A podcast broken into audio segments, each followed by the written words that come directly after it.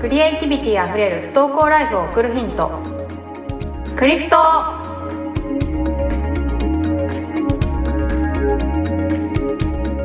えっと、これからですね不登校のお子さんが受講しようかなとか例えばあとはお母さんがお子さんにちょっと進めてみようかなっていう時になんか注意することとか気をつけること？やっぱり不登校の子ってなんかすごくいい私が聞いてすごいいい場所って思ってもやっぱりちょっと怖いなとか思ったりするかなっていうのもあると思うんですけど、はい。なんか気をつけるとこんなとかきこんな気持ちで来たらいいよみたいなのってありますか？そうですね。やっぱ無理やり、こう子供をおおお母さんとかお父さんがいいなと思っても、無理やりってやっぱりなかなか難しいなと思いますのでそうなんですよね。お子さんの意思が一番大事なので、例えば想像の、えっと、ホームページですかね。に、はい。い、ろんな体験とかができるよって載ってたりするんですね。あはい。でマインクラフトももちろんできますし動画制作、うん。YouTuber になろういろいろあるので、ぜひホームページ見ていただいて、えー、こんなのあるの？ってちょっとお父さんお母さん驚いてみて。あんた興味あるんじゃない？これマインクラフトとか、うんうん、うん、はい。デザインとかもあるよとか、うんうんうん。そんな感じでちょっとどう？これって。うんうん。ちょっと見せてみ見せてみるとか。なんかそそういう関わりがいいんじゃないかなと思います。もしもしかしたらまだその気が乗らなくて、はい。いいやってなる可能性もありますけども、はい、そうですね。ちょっと興味が出るかなぐらいでちょっと言ってみるってことですかね。そうですね。はい。はいはい、まあ、不安に思ってるお子さんがいるとして例えば私だったらですねいきなり知らない子が60人いる授業に入るのはちょっと怖いって思うと思うんですけどはい。その時のななんかどうどうすればいいとかあります？ああその場合はですねはい。確かに最初怖いとかあるかもしれませんが、もうはい。全てのこのオンラインのアクティビティの冒頭には必ず私たち、あの大事にしている考え方とかを伝えるんですけど、はい。もうカメラオフでもいいよとかチャットだけでもいいよっていう、さっき言った選択肢があるよとかジュースとかお茶とか飲みながら、トイレも自由だよとかそれまず最初に安心できる場所だよっていうことをちゃんと約束します。はい、なるほど。あとはじゃあやっぱりはい。あどうぞ。どうぞあああとはですね人のはい。意見とかアイデアいっぱい出てくるんだけど、そういうのは否定せずに自分と逆に違う意見やアイデアを持ってる人がいたら拍手をしたりあのススタンプでグッドとかハートとか、そういうのを押してあげようみたいな、はい、そういうようなことも必ず最初に言ってます。だからこういうの毎回必ずやるのでやっぱそのあ文化として人を否定するとかじゃなく、どあここは否定されないから安心だとかあカメラオフでも声も出さなくても大丈夫なんだとか。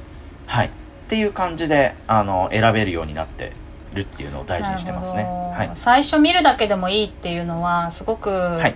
ね引っ込み思案のお子さんにはありがたいですね。あそうですね。もう見るだけで大丈夫です。うんなるほど、はわかりました。えっとそうしたらあの次にですね創造スクールについてはいお伺いしたいんです、オルタナティブスクールの方ですね。創造スクールで合ってますか？サービス名。はい。創造スクールです、はい。創造スクールについてお伺いしたいんですけどこれはまあ先ほど簡単にお伺いしましたけれども、えっと、どんなところがポイントとか具体的にどんなことをやるとか教えてもらってもいいですか？はい、はい、えーポイントはですねうんうん。オルタナティブスクールのポイントはそうですね、えー、と個別最適なその一人一人みんな違うのでその違いが逆にこう未来の可能性につながってくるっていうような、えー学びの場居場所っていうのを作っております。はいはい。そのちょっと抽象度高いんですけども、で、まあ、大はいはい大事にしてるのは習い事とも共通する部分ではあるんですが、ちゃんと安心できる居場所と、そこから自分の好きなことで誰かに認めたりと、認められたりできることが増えて、自信がつくっていうところですね。自己肯定感が育まれる。でそうするとはい今度主体的にもっとやりたいとか、もっと自分で企画したいってなってくるので、そういうような、この安心できる居場所と自己肯定感、主体性、この3つが育まれる環境っていうのを、あの、本当バーチャルキャンパスの中で作っているっていう場所になります。うんやっぱりこちらもバーチャルキャンパスがあるんですねバーチャルキャンパスですね。これも本当全はいはい国から参加してますね、今子供たちが。はいはい全員不登校ですけども。はい。であそうか。はい。こちらも全員不登校。今平日の午後やってます。1時から4時ですね。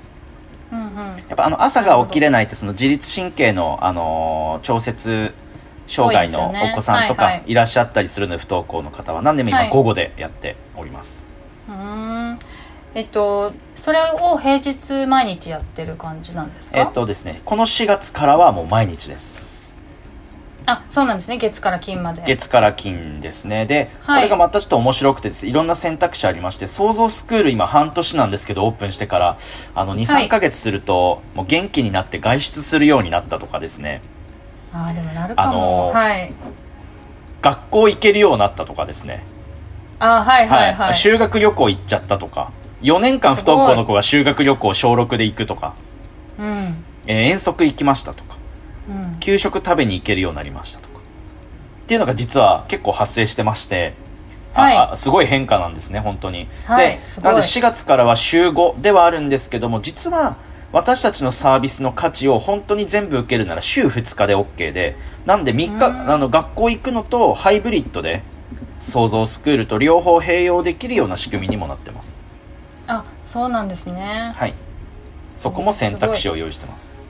はいはい、はいその1日1時から4時ってそのお家でやる学校に行ってるとなんとなくできるけどお家でやると結構大変そうだなと思うんですけどその辺どうなんでしょうか？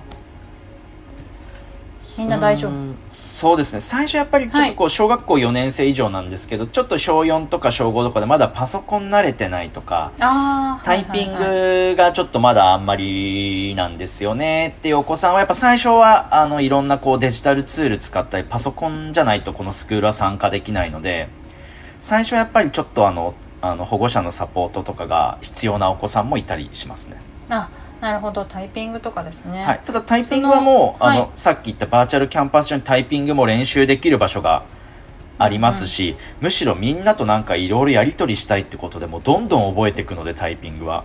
あチャットやり始めると確かに覚えますよはい。ね、もうさいはい。最近だとこの前保護者とのこの面談とかもさせてもらった時にはい。お子さんの方がもうパソコン使い慣れてるのでうん。あのお 親を指導してました「いや違うよ。そうじゃないよ。画面共有は」とか言って「あーでもぼ僕がやってるよ」とか。はい。はいはいはい。なるほど。多分12ヶ月2ヶ月いると本当にそのインターネット企業とか今日本の中でも伸びている企業が使っているいろんなツールを私たちも全部使ってるので。はい。はい。あの多分日本の私立とか公立の学校ではもう全然太刀打ちできないような多分あのいろいろデジタルスキルが育まれると思いますあそっかすごい、はい。そうですね。これもあの想像のあの習い事の方と同じように何人かで一緒に授業を受けるっていう感じのスタイルですか？いえもうこれまでの学校のやり方とは全く違っておりましてあはいはい、えっ、とですねその午後なんですけども大きく2部構成になってまして午後は。はい。最初の30分はあのチェックインっていう、まあ、クラス活動がありますはい。はい。ホームルームみたいな。ホームルームですね。はい、はいはい。でもここでやる内容も変わってます。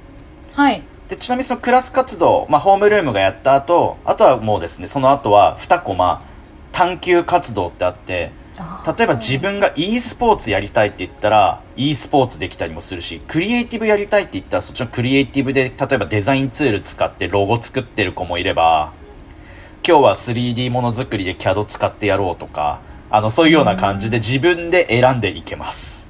はいはいはい、一人でやってもいいし誰か仲間集めてやってもいいしみたいな。そういう探究活動と大きく分かれてますね。先生はいらっしゃるんですか？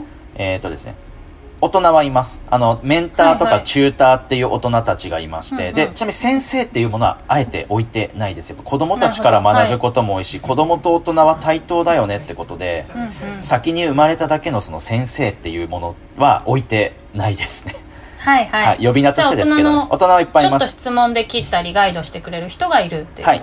このこの時間帯にははいいますねちょっとそれぞれ、はいはい。多分本当に特徴的なのでお伝えしていくとそのクラス活動、ホームルームはですね何やってるかっていうと、はい。これ子供たちからお題を募集するんですね。例えばなんですけどもなんだろうななんで人類最近の戦争があるじゃないですか。なんで人類は戦争を起こすのかとか、子供たちが疑問に思ってるお題を募るんですよでその中から一、あのスタンプとかがこれやってみたいっていうのはスタンプが一番ついたものからみんなでやっていくんですね。例えばこれまでなんですけどもあの美しいと可愛いの違いってなんだろうって、ではい、疑問に思ったお子さんがいてじゃはい。あこれをみんなでとこれを取り上げてそのファシリテ私たちのファシリテータがどうこの美しいと可愛いの違いってちょっとみんなで今から12分考えるからチャットでもいいし紙に書いてもいいって見せてもいいからちょっと考えてみよう。みたいなこんなことをやっていくんですよ。へえ私あの子ども哲学の活動を結構やってるんですけども長いこと。はい。それ哲学対話子供同士が哲学対話するんですけどそれと、まあ、同じような感じですね。あそうですね。はい。はいはいはい。もうなんで学校に行かなきゃいけないんだろうかとかですね、もういっぱいできてそこをさらに深掘るような問いかけをどんどん私たちのファシリテーターがしていくんですね。ではい。これがもう子供たちがですね、あ自分と持ってた疑問とあ同じような考えの人もいるしなるほどそんな考えもあるんだってことで,、うん。でしかもいろんな意見や出てくるんですけど私たちのファシリテーターとかも絶対否定もしないのでまあ要はそもそも正解がないのでこういうのは。そうですよはい。ねはい、なのでこれがまたその創造スクールの大事なカルチャーを作っていくんですね。人と違いね一人一人違って OK なんだっていう。うん。はい。本当に面白いテーマいっぱいあります。友達って必要なんだろうかと未来と過去行くならどっちに行きたいとか。あーはいはい。この番組は子供の大好きなゲームで自信と活力を育むゲームでコーチングがお送りしています。ゲームでコーチングへのお問い合わせはホームページや Twitter 公式 LINE などからお願いします。ゲームでコーチングの「で」はひらがなではなく DE とアルファベットにして検索してくださいまた同じゲストの回を一気に聞きたい方は分割していないバージョンをノートで有料配信していますのでそちらをご購入ください。